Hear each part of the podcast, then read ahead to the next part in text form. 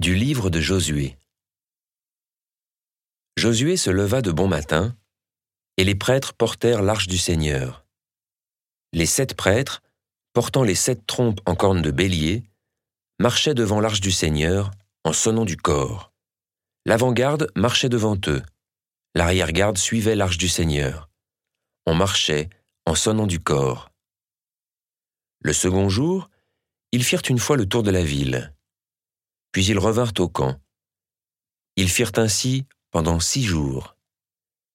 Le septième jour, ils se levèrent dès l'aurore. Ils firent le tour de la ville sept fois, selon le même rite.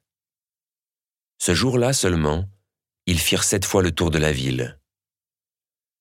La septième fois, alors que les prêtres sonnaient du corps, Josué dit au peuple, Poussez une clameur, le Seigneur vous a livré la ville.